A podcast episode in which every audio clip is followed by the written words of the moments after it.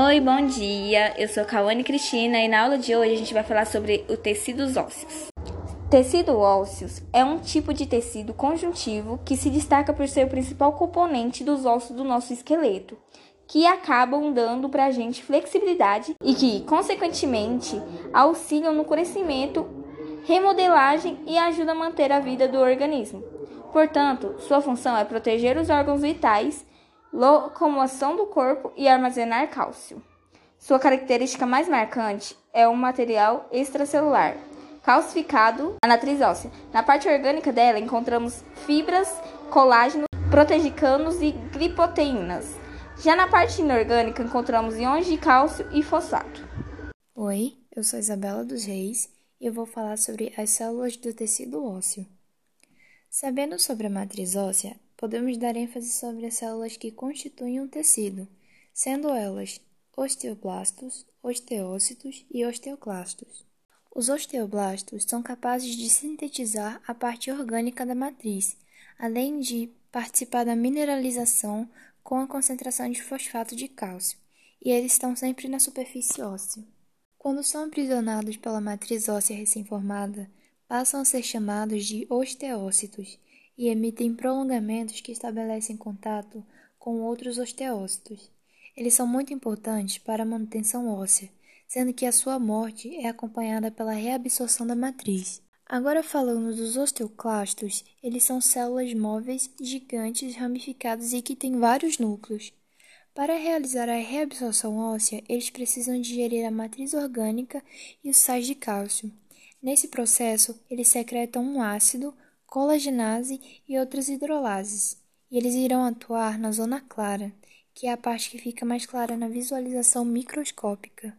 Existe uma camada ainda mais externa, chamada de periósteo. Nela, há a presença de vários vasos sanguíneos que penetram os ossos por meio dos pequenos orifícios.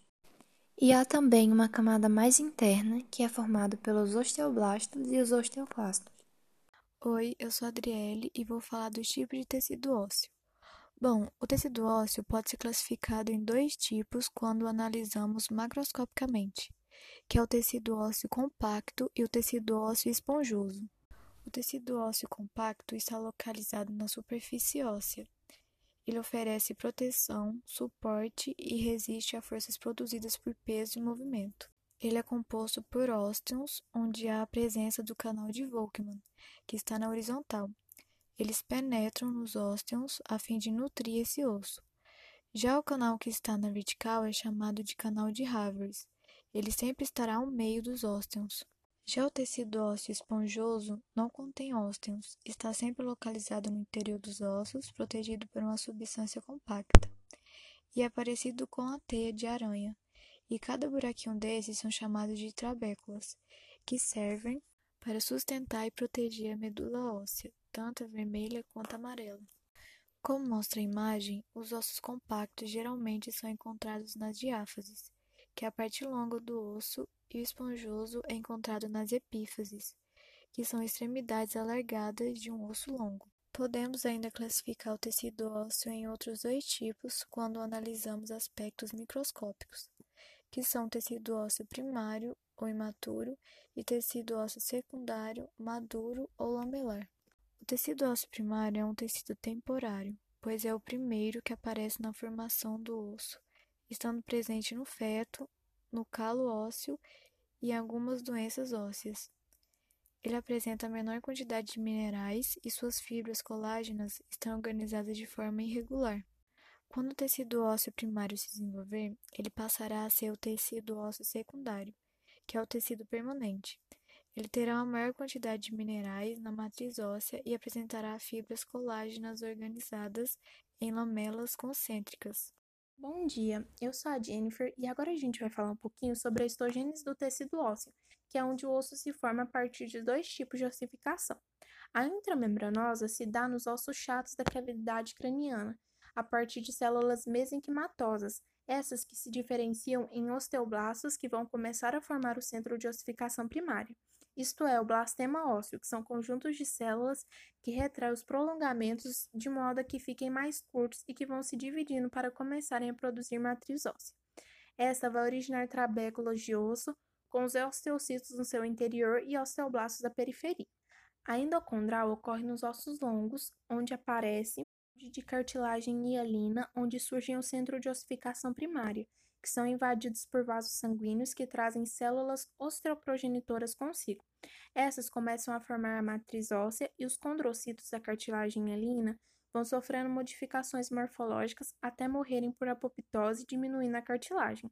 À medida que se forma a matriz óssea, que inicialmente é na diáfase do osso, através do colar periostal e do centro de ossificação primária, ele vai progredindo para a extremidade do osso. Posteriormente, centros de ossificação secundários são formados nas epifíses do osso, permitindo a substituição da cartilagem hialina por tecido ósseo. Toda a cartilagem hialina é substituída por tecido ósseo, exceto a superfície articular e a placa epifísera. Portanto, o osso vai se formar a partir de um centro de ossificação primária e um colar periostal, na diáfase, e de um centro de ossificação secundários nas epifíses e cresce a partir do disco epifisário. A placa epifisária é a estrutura responsável pelo crescimento do indivíduo em extensão, que com o passar dos meses ele vai sendo substituída por tecido ósseo, até o seu fechamento completo quando cessa o crescimento do indivíduo. O disco epifisário, ou cartilagem de conjugação, é formado por cartilagem hialina, que tem várias zonas. A zona de cartilagem propriamente dita, ou zona de repouso, é onde existe a cartilagem hialina sem qualquer alteração morfológica. A zona de cartilagem seriada ou de proliferação é onde os condrocitos se dividem rapidamente e formam fileiras paralelas de células achatadas e empilhadas no eixo longitudinal do osso. A zona de cartilagem hipertrófica é onde cavidades dos condrocitos aumentam de tamanho e morte dos condrocitos por apoptose. Na zona de cartilagem calcificada ocorre a mineralização da matriz cartilaginosa e termina a apoptose dos condrocitos. A zona de ossificação é a zona em que aparece o tecido ósseo, onde capilares sanguíneos e células osteoprogenitoras originadas do periósteo invadem as cavidades deixadas pelos condrocitos mortos. As células osteoprogenitoras se diferenciam em osteoblastos, que formam uma camada contínua sobre os restos da matriz cartilaginosa. Os osteoblastos depositam a matriz óssea. Os discos epifisários estão ativos no crescimento e terminam a sua atividade entre os 18 e 20 anos. Se houver uma puberdade precoce, há um aumento dos hormônios sexuais precocemente. Os discos epifisários encerram precocemente e dão origem ao nanismo, indivíduos de baixa estatura. O processo de consolidação óssea é formado basicamente por quatro estágios. O primeiro é a formação do hematoma de fratura. Nessa etapa, os vasos sanguíneos na direção dessa lesão vão se romper e o sangue irá extravasar, formando um coágulo. Com isso, as células irão deixar de receber oxigênio e nutrientes e irão morrer. Então, depois disso, ocorre o segundo estágio, que é a formação de calo de fibrocartilagem, onde os vasos sanguíneos retornam à sua forma e onde havia o coágulo é implantado um calo de fibrocartilagem, que dará suporte ao osso que será implantado na próxima etapa.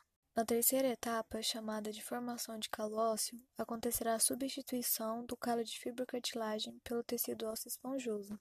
E por último, a quarta etapa chamada de remodelação óssea, onde o osso esponjoso vai ser substituído pelo osso compacto através de uma fusão das trabéculas do osso esponjoso e será remodelado pelo ósteos classos. O osso é um reservatório de cálcio cujos níveis têm de estar no limite mais ou menos fixo, para poder haver disposição ou reabsorção do cálcio conforme necessário. Quando o osso é sujeito à carga, induz a reabsorção, e quando é sujeito à tração, induz a disposição. Exemplos aparelhos dentários. O reservatório de cálcio também é influenciado por fatores hormonais, paratormônio e calcitonina. O paratormônio promove a reabsorção óssea e a excreção de fosfato pelo rim, aumentando assim os níveis de cálcio no sangue e diminuindo de fosfato. A citonina inibe a reabsorção da matriz. O hiperparatiroidismo provoca o aumento do paratormônio havendo diminuição de cálcio no osso, osteomalácia. E quando há hiperparatiroidismo, há um aumento de cálcio no osso, osteopetrose. Os fatores nutricionais também são muito importantes, como o cálcio da alimentação e a vitamina D, que é fundamental para a absorção de cálcio no intestino. E essa foi a nossa aula de hoje. Muito obrigada por ter ficado até aqui e até a próxima. Tchau!